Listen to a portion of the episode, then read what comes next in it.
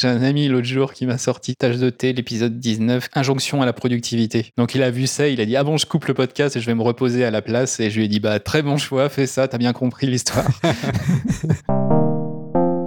Salut Maillot. Salut Daoro. Qu'est-ce que tu bois aujourd'hui? Un Dongti Jade. Très léger, je l'ai infusé méthode un peu euh, traditionnelle chinoise, donc euh, surplus et infusion extrêmement courte, de moins de 30 secondes. Tu mets vraiment beaucoup plus de thé que ce que tu devrais d'habitude, mais en contrepartie, ça infuse moins longtemps Donc la méthode chinoise, c'est au gong fusha, c'est ces toutes petites théières. Ce qu'on m'avait appris, en tout cas, moi, c'est il faut mettre suffisamment de feuilles pour couvrir le fond complètement, en fait. Donc on ne doit plus voir le fond de la théière. D'accord. Ce qui fait qu'avec un dongti, qui sont des boulettes, une fois que les feuilles sont complètement infusées, elles remplissent la théière complètement. Tu as une masse de feuilles. Quand tu ouvres la théière, en fait, tu te demandes même si tu peux mettre de l'eau. Et après, donc, tu réduis le temps et euh, grâce à ça, ça te fait un thé qui n'est pas surinfusé, qui va tenir 5, 6, 7 infusions successives, vu que forcément, il y a tellement de feuilles euh, qu'il peut donner pendant longtemps. Ça change beaucoup le goût? Ça te crée un- une décomposition du goût, en fait. Ok.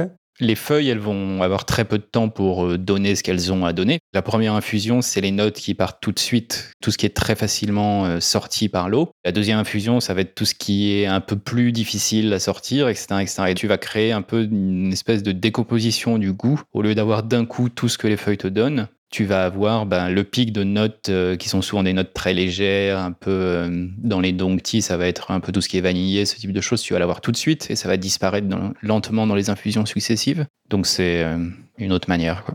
J'ai pas de gong fusha, mais je pense que je peux faire un petit peu pareil. Tu mets beaucoup plus de feuilles et. Par contre, faut mieux pas le faire dans des trop grosses théières parce que là, tu vas avoir 10 litres d'eau à boire dans ta journée. quoi. et toi, qu'est-ce que tu bois? Je bois un Genmaicha que j'ai déjà bu régulièrement. C'est un thé vert avec des grains de riz soufflés. Facile à faire, rapide à faire. euh, il a bon goût. C'est un peu le thé de tous les jours, euh, sans prise de tête. Thé que je trouve très agréable, les, les Genmaicha. Un peu surprenant la première fois, mais en fait, les- le goût des grains de riz soufflés, finalement, ça s'arrange très bien avec le thé, je trouve.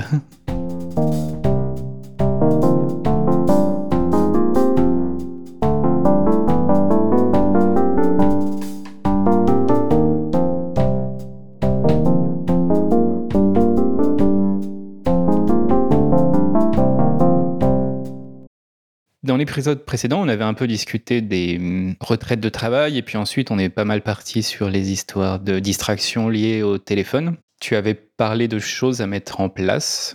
Est-ce que finalement tu as commencé à mettre certaines de ces choses en place liées au- principalement aux réseaux sociaux, il me semble, tu disais sur euh, Réseaux sociaux et messagerie, si on fait la différence. les messageries, ouais. Alors j'ai commencé à changer des choses, désinstaller euh, Twitter de mon téléphone, bloquer aussi l'accès aux trois sites euh, que j'allais vérifier régulièrement pour m'empêcher de attraper le téléphone, vérifier les sites vite fait. ben non, ils sont plus là, c'est bloqué. J'ai plus Twitter là-dessus, c'est bloqué. Ça me permet aussi d'éviter de contourner des limitations que j'aurais pu mettre sur le PC. Les débuts sont un petit peu difficiles. Je vais quand même aux toilettes avec mon téléphone et je sais pas quoi faire avec. C'est c'est un peu bizarre.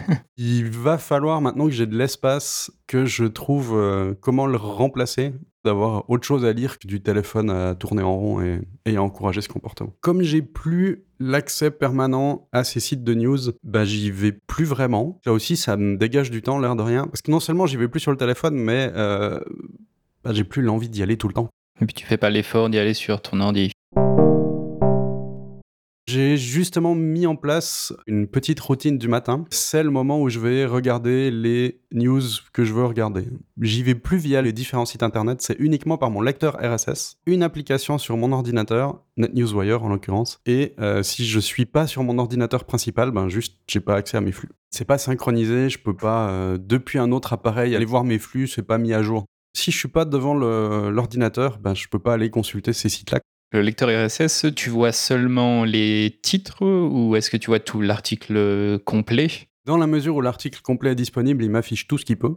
Je pourrais avoir des pages et des pages directement dans le lecteur RSS. Il y a euh, certains sites où il y a qu'un extrait de l'article, ou d'autres, il y a carrément que le titre. Et là, bon, bah, je suis vraiment obligé d'aller sur le site. Dans le cas où on a seulement les titres, ça permet de faire un filtrage rapide. Dans le cas où il y a tout l'article, l'avantage c'est qu'on est hors du site et donc va pas y avoir toutes les pubs, les machins. Et je trouve que ça permet un peu plus de focus sur ce qu'on lit. Pour les gens qui seraient pas du tout familiers avec cette histoire de RSS, est-ce que tu pourrais euh, présenter ça en deux, trois mots? On peut voir ça comme une newsletter d'un site. On va recevoir les articles ou les liens vers les articles. Un flux RSS, c'est un principe similaire. On s'abonne à un site et on va collecter tous ces abonnements aux différents sites dans une seule et unique application. Par abonnement, on parle d'abonnement façon Facebook, façon Twitter, c'est-à-dire qu'on paye pas un abonnement, on suit plutôt du contenu. C'était quelque chose qui était très courant à une certaine époque. Maintenant, c'est quand même de plus en plus rare. J'ai l'impression qu'il y a de moins en moins de flux RSS. Par contre, dans les sites euh, d'actualité, c'est encore très courant, il me semble. À l'époque, on avait le contenu complet des articles qui pouvaient être publiés. Maintenant, c'est un peu de moins en moins le cas. On a souvent des versions tronquées, voire que les titres. Le fait de pouvoir afficher l'article dans l'intégralité dans un lecteur RSS, ça veut dire qu'on n'est pas sur le site, donc on n'affiche pas de la publicité par exemple. Euh, donc bon, les créateurs de contenu, ils aiment bien qu'on vienne sur leur site souvent. Évidemment. Je trouve que c'est une très bonne méthode comparée à Twitter où euh, on suit pas un site, on suit des gens. Il y a un espèce de mélange de conversation, discussion, bruit ambiant et actualité qui nous, à la base, nous intéressait peut-être. Alors que là, c'est vraiment, on suit juste ce site va pas y avoir les commentaires, va pas y avoir le bruit ambiant. Si on compare le compte Twitter d'un site sur son compte Twitter, ce qui est tout à fait possible, c'est que le site va en plus faire des retweets d'autres gens, va potentiellement animer le compte Twitter pour euh, plein de notions de promotion, etc., etc. Ce qui nous fait donc voir effectivement beaucoup plus de bruit par rapport à l'essentiel qu'on aimerait suivre et ce qui est juste distrayant. Quelque chose que j'ai fait pour les actualités aussi euh, générales, ce qui se passe dans le monde, J'allais regarder ça assez régulièrement parce que euh, ça pouvait m'occuper un petit peu s'il y avait un moment de un blanc, euh, genre attendre le bus, etc., euh, etc. Ça s'est vraiment transformé en aller regarder ça tout le temps. Et en fait, je pense que j'ai pas besoin de savoir tout ce qui se passe dans le monde en permanence. S'il y a une catastrophe extrêmement importante qui m'affecte dans ma vie de tous les jours, je vais de toute façon y être mis au courant très rapidement. Tout le reste, ah, début de la pandémie euh, du corona, un jour, je suis allé euh, manger un midi euh, tout seul dans un resto. C'était avant même qu'il y ait les premières directives pour stopper les événements. Et tout le monde discutait du fait que le salon de l'auto de Genève était annulé. Au début, quand je suis arrivé, bon, je me suis dit c'est juste une news comme une autre. Sauf qu'après trois quarts d'heure de repas, quand les gens continuent de parler de ça, que les nouvelles personnes ont aussi en train de discuter, je me dis, il se passe quand même un truc, quoi. Et donc là, je suis allé voir. J'étais totalement isolé de toute news depuis, en fait, euh, six mois. Et j'avais rien raté d'important. Et le plus important qui était, on, il y a une pandémie qui démarre et il va falloir euh, se protéger. Je l'ai su sans aller chercher l'information moi-même plein de news sur, euh, je sais pas, euh, telle célébrité euh, a avait un petit peu trop bu et puis du coup il y a des photos compromettantes. Ça va pas changer ma vie et du coup si j'ai pas l'info c'est pas grave quoi. Donc toi tu vas pas du tout sur des, des sites d'actu pour savoir ce qui se passe dans le monde Non, pas du tout. La période 2010-2013, j'étais assez actif sur Twitter. Et après l'affaire Snowden, je me suis rendu compte que je passais beaucoup de temps à suivre beaucoup de choses politiques et que ça me déprimait complètement en fait. Après m'être rendu compte de ça, j'ai commencé à éliminer énormément de comptes que je suivais. Mon premier ménage, on va dire, mhm. vers 2015-2016, là, j'ai carrément arrêté d'utiliser Twitter, sauf pour moi, tweeter des choses. C'est un peu toujours mon usage actuel. J'y vais une fois par semaine. Tu avais parlé dans un épisode précédent que tu utilisais un service externe, genre Buffer. Tu même pas besoin d'aller sur Twitter si tu veux faire un tweet, donc tu vas pas lire des choses qui pourraient arriver. Tu passes quand même un petit peu de temps si tu tweets quelque chose à prendre connaissance d'un ou, l'autre commentaire qui pourrait arriver ou vraiment même pas du tout euh? Je reçois des emails si quelqu'un me notifie, donc c'est souvent ça qui me déclenche le fait d'y aller. Je vais regarder un peu ma timeline, mais généralement après 5-10 minutes, euh, je me rends compte que ça sert à rien que je descende plus bas. Finalement aujourd'hui, c'est je tweete que s'il y a quelque chose qui me fait vraiment beaucoup rire ou que j'ai créé. Tu parlais dans l'affaire Snowden au moment de ces révélations-là, que tu suivais les trucs de la vie privée et que du coup, euh, voir les problèmes qu'il y avait par rapport à la vie privée sur Internet, ça te causait quand même pas mal de stress. Dans quelle mesure c'était pas un petit peu de doom scrolling? Pour définir le doom scrolling, donc, c'est de la consommation compulsive d'informations sur Internet, en particulier qui parle de catastrophes ou de faits divers d'actualité. Ce petit truc euh, un peu voyeur euh, que ah non mais qu'est-ce qui se passe? Euh, On veut savoir qu'est-ce que les gens y racontent à propos de ça? Mon Dieu, mais c'est catastrophique. on reste accroché là-dessus. L'autre définition, c'est le sentiment d'anxiété qui va résulter de cette pratique. Donc là, euh, tu avais peut-être le sentiment d'anxiété par rapport à ce que tu lisais, mais est-ce que ça aussi te poussait à en lire plus? C'était vraiment cette dynamique, hein, j'ai l'impression. C'est l'époque où j'ai eu mes records d'activité sur Twitter, euh, à faire des, à retweeter des threads complets de 25 tweets, enfin des machins. de réagir aussi quasiment constamment à chaque fois qu'il se passait quelque chose et ça. Et en fait, c'était, c'est épuisant, quoi. Heureusement, je m'en suis rendu compte. Je me souviens absolument pas s'il y a eu un déclencheur quelconque. À partir ouais, de cette époque, 2015-2016, je me suis complètement isolé des news de manière générale. Si je lis un article de journal, soit quelqu'un me l'a envoyé, soit c'est une euh, référence de quelque chose d'autre que je lis en fait. Twitter, je me suis aussi désengagé et de plus en plus de m'exprimer moi-même sur Twitter. Euh, je préfère m'exprimer ailleurs. J'ai aussi pas mal fait de doom scrolling quand il y avait eu des événements un peu dramatiques pour voir, mais mon Dieu, qu'est-ce qui est en train de se passer? Est-ce que ça va bien? On en sait quoi de la situation euh, De voir tout ça avancer euh, limite euh, minute par minute? À part générer de l'anxiété, ça changeait rien au résultat de la situation Autant pas euh, suivre en direct et puis attendre le lendemain. Pareil peut-être sur des sujets de société, en allant regarder les commentaires des gens qui sont de l'autre avis et de faire mon Dieu mais comment les gens ils peuvent penser ça mais c'est horrible, quel que soit l'avis qu'on peut avoir. Hein. Hmm. Finalement tout le monde euh, s'énerve de lire les réactions du camp adverse et tout devient de plus en plus polarisé. Et comme c'est dans l'instant, en plus, ça aide absolument pas à ça, parce qu'on est vraiment dans la réactivité euh, émotionnelle brute tout le monde est dans une pièce avec un mégaphone et se hurle dessus. Et le meilleur moyen, euh, c'est de quitter la pièce. J'ai vraiment l'impression que la plupart des tweets n'ont pas de durée de vie. Dans un an, euh, si tu reprends une timeline de quelqu'un d'il y a un an, plus rien n'est valable. Quand une information est toujours valable et toujours intéressante un an après, c'est souvent que c'était une information importante. Et pas que importante, mais aussi qui a une vraie valeur et qui n'est pas juste du bruit si on devait aller relire des trucs sur Twitter il y a, il y a plus d'une année, si tout était perdu, je pense qu'on ne perdrait pas énormément de choses de valeur qui ne seraient pas retrouvables ailleurs. Je dis Twitter, mais c'est valable sur, à mon avis, la plupart des réseaux sociaux, soyons clairs.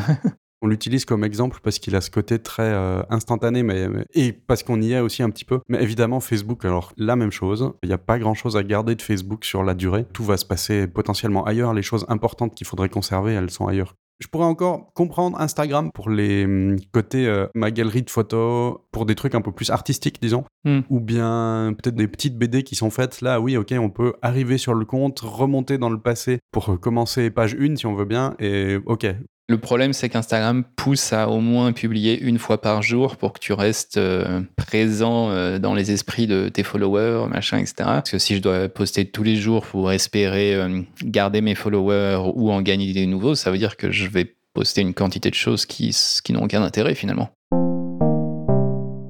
C'est vraiment tout dans l'intérêt des plateformes de euh, favoriser le plus possible l'engagement. Plus les gens passent du temps sur la plateforme, plus ils vont pouvoir être exposés à de la publicité, plus ils vont pouvoir euh, donner des informations au réseau sur leurs données personnelles, donc sur leurs goûts, sur leurs habitudes, pour qu'on puisse leur vendre de la publicité. Donc c'est pour ça qu'on a aussi le scroll infini, donc le défilement infini. La page n'a pas de fin, elle le charge la suite. Ça avait l'air d'être une super idée parce que ah, on n'a pas besoin de cliquer pour passer euh, à la page suivante. On se rend jamais compte que continue, Et qu'on s'arrête pas et qu'on y passe un temps fou, quoi. Deux initiatives que j'ai trouvé un peu rigolotes par rapport à ça. Des gens qui postent sur les réseaux sociaux un point de pause. Ça peut être un post qui dit juste euh, c'est peut-être le moment de vous arrêter.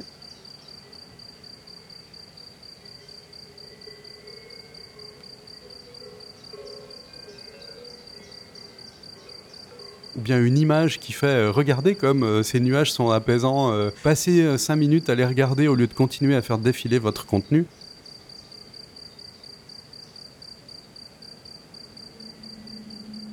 Je trouve ça assez rigolo.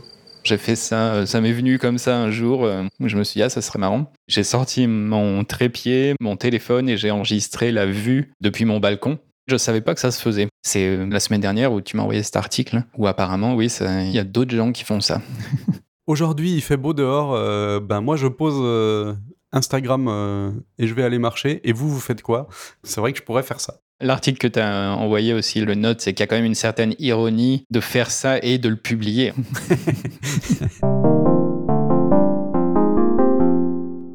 Plus intéressant aussi que d'avoir des choses qui nous forcent à faire des pauses dans le flux, c'est aussi bien de faire des pauses tout court. Il y avait une initiative là euh, sur emptyday.today qui propose de prendre une journée en allant sur aucun réseau social pour essayer de réfléchir un peu à sa pratique. Le site précise pourquoi faire ça? Ben Parce qu'il y avait des liens entre l'utilisation des réseaux sociaux et l'augmentation des dépressions et de l'anxiété dans les pays de l'Ouest. Et que du coup, de prendre des pauses complètes, donc vraiment de pas venir sur un réseau de temps en temps, ça pourrait aider à améliorer notre santé mentale, mais du coup, plutôt l'inverse, à éviter qu'elle se détériore. Plutôt ça. J'ai presque envie de pousser plus loin et carrément de dire non, mais une pause d'internet, de pas être connecté euh, tout le temps, euh, c'est pas mal aussi. C'est dur à faire hein, parce que l'air de rien, euh, regardez si on n'aurait pas un SMS. Est-ce qu'on considère ça comme internet? Cal Newport dirait oui. Lui, il considère qu'il faut des pauses où on consomme rien. Mhm. Donc consommer, lui, il entend aussi tout ce qui va être simplement lire un livre, écouter de la musique. Alors il dit pas qu'il faut que toutes les pauses soient de ce type-là, mais qu'il faut en avoir et il faut que ce soit peut-être la majorité des pauses où on soit plutôt dans un mode de création. On sort quelque chose de soi. C'est la distinction qui fait, euh, lui, euh, un message via un SMS ou discuter. Euh, ça ne compterait pas comme ce type de pause, en tout cas. Dans tout ce que tu viens de citer, sur quelle durée Est-ce que c'est une heure, une journée ou une semaine? Au minimum une journée complète, de faire ça de temps en temps, ce serait idéal. Pas des choses que j'arrive à faire régulièrement, hein, c'est très rare, je dirais. Toi, t'es comment là-dessus? Ça t'arrive, ça t'arrive jamais? C'est en lien avec euh, mon thème de création et repos, des pauses où je vais créer quelque chose. C'est quelque chose qui est assez régulier euh, en ce moment. T'arrives à ne pas prendre ton téléphone le matin pour euh, vérifier ce qui se passe J'ai totalement éliminé le fait d'utiliser mon téléphone le matin. La première fois où je vais vraiment regarder mes notifications, c'est plus vers une heure de l'après-midi dans ces eaux-là où je me fais un petit break euh, café internet d'une certaine manière. la raison principale étant que euh, il ne faut pas prendre son téléphone euh, la première heure après s'être réveillé parce que on entraîne son cerveau à être distrait. Si c'est la première chose qu'on fait, on va tout de suite avoir des notifications dans tous les sens. On va passer d'une chose à l'autre, etc. Et on l'entraîne à démarrer sa journée comme ça. Et c'est pas un bon plan. Dans l'épisode précédent, tu parlais que ça t'était arrivé d'oublier de sortir ton téléphone du mode avion le matin. Est-ce que hum, tu as changé des choses par rapport à ça? À part le lundi matin où je travaille pour mon travail salarié, le reste des journées, le matin, je ne travaille pas pour euh, ma boîte. Mais comme je suis dans une fonction de support, il faut quand même que je sois un peu disponible. Et donc j'avais ce problème où j'aimerais bien laisser le téléphone en mode avion, mais euh, bon, il faudrait mieux pas quand même. Il y a plusieurs fois où je l'ai laissé en mode avion et puis rien de grave n'est arrivé. Mais malgré tout, c'est quand même pas génial parce que là, ça devient mon cerveau qui dit et s'il y a un problème, et s'il y a un problème. Depuis la dernière épisode, j'ai un peu réfléchi à comment mettre en place ça. Et maintenant, ce que je fais le matin, c'est que j'ai une automatisation. Quand je me lève, j'appuie sur ce bouton, je pose tout de suite le téléphone euh, écran vers le bas, en mode euh, ne pas déranger. Il va pas me notifier. Grâce à ça, je sais que je peux être appelé. Il y a une fonction sur iOS, si quelqu'un nous appelle deux fois de suite, à intervalles très proches, la sonnerie va quand même se déclencher. Justement dans l'idée d'avoir cette capacité à être prévenu en cas d'urgence. Grâce à ça, en fait, bah, j'ai pas mes notifications de messagerie dès le matin. Ça m'empêche absolument pas, moi, de prendre le téléphone et d'aller voir. Hein. Là, c'est vraiment uniquement basé sur le fait que je vais pas le faire. Pour m'aider à pas le faire, le téléphone est dans l'entrée de mon appartement, qui est pas une pièce où je vais rester assis euh, toute la journée, et donc pas du tout une pièce où je vais avoir 5 euh, minutes de libre et ah, je vais prendre le téléphone et regarder. Ces données à semaine, ça marche vraiment bien. J'ai un peu moins le réflexe le matin à passer mon temps à faire autre chose. Ça m'empêche pas à le faire quand je suis sur l'ordinateur. Ça, c'est plus une question de faire en sorte que le soir, j'ai bien tous mes onglets fermés. Comme ça, ça m'évite de repartir sur des choses. Euh. Point de vue téléphone, c'est ouais, vraiment efficace pour l'instant. Donc euh, c'est quelque chose que je vais euh, garder. Je suis aussi en train de me poser la question de comment je veux gérer les notifications sur mon téléphone, mais justement elles sont très désactivées. J'ai pas envie d'être distrait par le téléphone, donc j'ai pas envie qu'il fasse bling bling, donc euh, j'ai plus ou moins tout coupé. Mais le problème avec ça, c'est que comme je sais que le téléphone il fait pas de bruit et que je suis difficilement joignable avec ça quand il y a des choses importantes, pour compenser, ben je vais regarder moi-même. Mais du coup, je vais regarder quand potentiellement il n'y a rien. Et après, je me fais prendre euh, au jeu de je suis en train de lire la messagerie et d'y répondre. Et si je remets en place des notifications qui sont bruyantes, tant qu'il n'y a pas de bruit, c'est que j'ai rien à aller regarder et je laisse ça dans un coin. Difficilement prédictible, ça se dit en français prédictible? Parce que hum, tu peux très bien euh, dire bah, les messages de euh, ma mère, par exemple, sonnent mais euh, va y avoir un jour euh, ou plusieurs peut-être jours où elle va tomber quelque chose comme ça par hasard qui n'est pas important sur l'instant. C'est ça, si elle veut juste me dire qu'elle est en balade à tel endroit, qu'elle a pris une photo parce que c'est joli et qu'elle me l'envoie à 10h15 le matin, ça aurait pu attendre midi, quoi. Puis il y a des gens avec qui je discute qui sont plutôt importants pour moi, donc j'aimerais éventuellement être notifié de ce qu'ils racontent, pas forcément toute la journée. C'est là où aussi le mettre dans une autre pièce est à mon avis important parce que si t'as pas de notification, comme tu dis, le réflexe ça va être ah il y a peut-être quelque chose, donc regardez. Et il faut vraiment qu'il soit en plus physiquement loin. Mais si je mets les notifications pour le mettre dans une autre pièce. Quand il y a du bruit, je vais me lever pour les regarder, je pense. Moi, je l'aimais pas, du coup, c'est ça le. Ah, ok. Mon téléphone, il est déjà en mode silencieux H24. Il n'a pas le droit de sortir du mode silencieux. Si on t'appelle, normalement, c'est le mode silencieux, il n'y aura pas de bruit. Il faut séparer le mode silencieux et le mode ne pas déranger. On parle d'iPhone. Le mode silencieux, c'est le petit euh, bouton physique à côté du volume. En gros, c'est activer le vibreur. Il me semble que ça s'appelle le mode silencieux parce qu'en plus de ça, ça fait en sorte que les applications ne déclenchent pas de son, sauf si c'est le but unique de l'application, type Spotify. Si j'appuie sur lecture, même mode silencieux et sans écouteur, le son va sortir. Toutes les autres apps vont être bloquées. Ensuite, il y a le mode ne pas déranger. Là, par contre, le téléphone ne vibre plus sur aucune notification, sauf alarme et timer, parce que les timers, c'est quelque chose que tu mets volontairement à un moment donné, et les alarmes, parce que c'est quand même un peu important. C'est uniquement valable pour les applications officielles Apple, hein, évidemment. Une application de timer non Apple n'aura pas le droit de le faire. Le matin, moi, ce que je fais, c'est que mon téléphone passe carrément en mode ne pas déranger. J'ai ni vibration en cas d'appel, ni en cas de message, rien du tout, sauf urgence, double appel, tout ça. Et l'après-midi, généralement, je vais sortir du mode ne pas déranger. Souvent, je vais le remettre en place assez rapidement parce que quelqu'un va m'envoyer des messages sur signal et je suis en train de me concentrer. J'ai vraiment pas envie d'avoir euh, un bruit vibreur euh, régulièrement, donc en fait, je vais le réactiver. Moi, je ne suis pas joignable, hein, globalement. Je m'en suis rendu compte maintenant que je le fais vraiment. J'ai été très résistant à le faire pendant longtemps. Il ne faut pas avoir le téléphone dans la pièce. Apparemment, il y aurait eu des essais en psychologie. On donnait des tâches à des personnes et on leur disait de mettre leur téléphone avec eux dans la pièce ou on leur disait de le laisser à l'extérieur. Je ne sais pas si ça a été répliqué, hein, donc euh, toujours avec la science, il faut avoir des pincettes, mais il y aurait en tout cas une vraie différence de capacité de concentration, même si le téléphone est en mode avion dans la même pièce. Même si tu sais que tu n'as rien, le téléphone est dans la pièce et ça te détruit ton cerveau. Parce que tu vas jeter un œil dessus et te faire un, mais en fait, ah non, c'est vrai qu'il est en mode avion. À un moment donné, ce que je faisais, c'est qu'il était dans la même pièce, sauf qu'il était derrière moi. Je l'avais pas sous les yeux. Mhm. Et rien que ça, j'avais noté un changement. Mais dans une autre pièce, je pense que c'est mieux. C'est peut-être du coup ce qu'il faut que je fasse. Essaye ça vraiment, hein. dans une autre pièce, connecté à tout, mais sans vibration, sans son. La seule chose, c'est qu'il faut prévenir les gens qui vont potentiellement t'envoyer des choses très importantes deux appels successifs, donc faire sonner une ou deux fois, raccrocher, tout de suite réappeler, et là, cet appel-là, il passe. C'est ce que je vais essayer. L'autre truc, ça va être un peu pareil vis-à-vis des messageries et, ce genre de choses-là, de me faire des plages dans la journée. De manière décomplexée, tu as le droit d'y aller, mais le reste du temps, non. Ce que je fais, c'est que euh, je vais prendre des pauses où je vais euh, aller sur le téléphone. Et comme là, le téléphone est dans une autre pièce, ça va être une pause qui est moins automatique. Ça va plutôt être, bon, là, ça fait euh, une heure que je bosse, je suis un peu bloqué, je vais me faire une pause, je vais aller euh, me refaire du thé et puis regarder euh, très vite fait mon téléphone. Mais je vais pas faire ça à chaque pause. Jusqu'à il y a un ou deux mois, à chaque fois que je me levais de mon bureau, je prenais mon téléphone et je regardais quelque chose. Maintenant, je le fais moins et en fait, j'ai atteint un point où j'en ai eu marre tout simplement. Je ne sais pas quel a été mon déclencheur qui a fait que j'ai arrêté Twitter. Je ne sais pas quel a été mon déclencheur là tout de suite qui fait ça. Mais en ce moment, c'est juste que j'en ai marre. Et je suis pas sûr de savoir d'où ça vient. On rejoint encore des discussions précédentes, mais il y a un travail qui est régulier ou c'est quelque chose auquel on réfléchit quand même. On a tout un podcast autour de ça finalement. Évidemment, il y a ces petites étapes régulières qui font qu'on se détache au fur et à mesure des choses. Au bout d'un moment, on a cette réalisation qu'en fait ça sert à rien peut-être. Non pas que ça sert à rien, mais ou que c'est plus sain de le faire par bloc.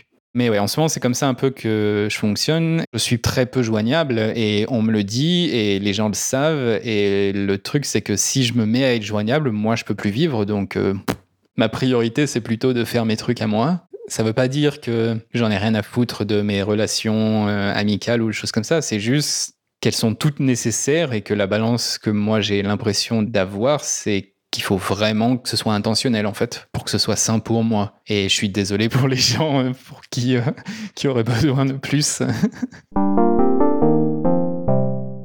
ce que je propose pour euh, terminer l'épisode, c'est qu'on va pas faire un épisode euh, absolument sans fin avec euh, des avant-premières pour l'épisode suivant, de qu'est-ce qui va se passer dans l'épisode suivant. Non, cet épisode est terminé. Ça me va. Éteignez votre ordinateur, éteignez votre application de podcast. Il y aura un prochain épisode une fois. Abonnez-vous à notre flux RSS.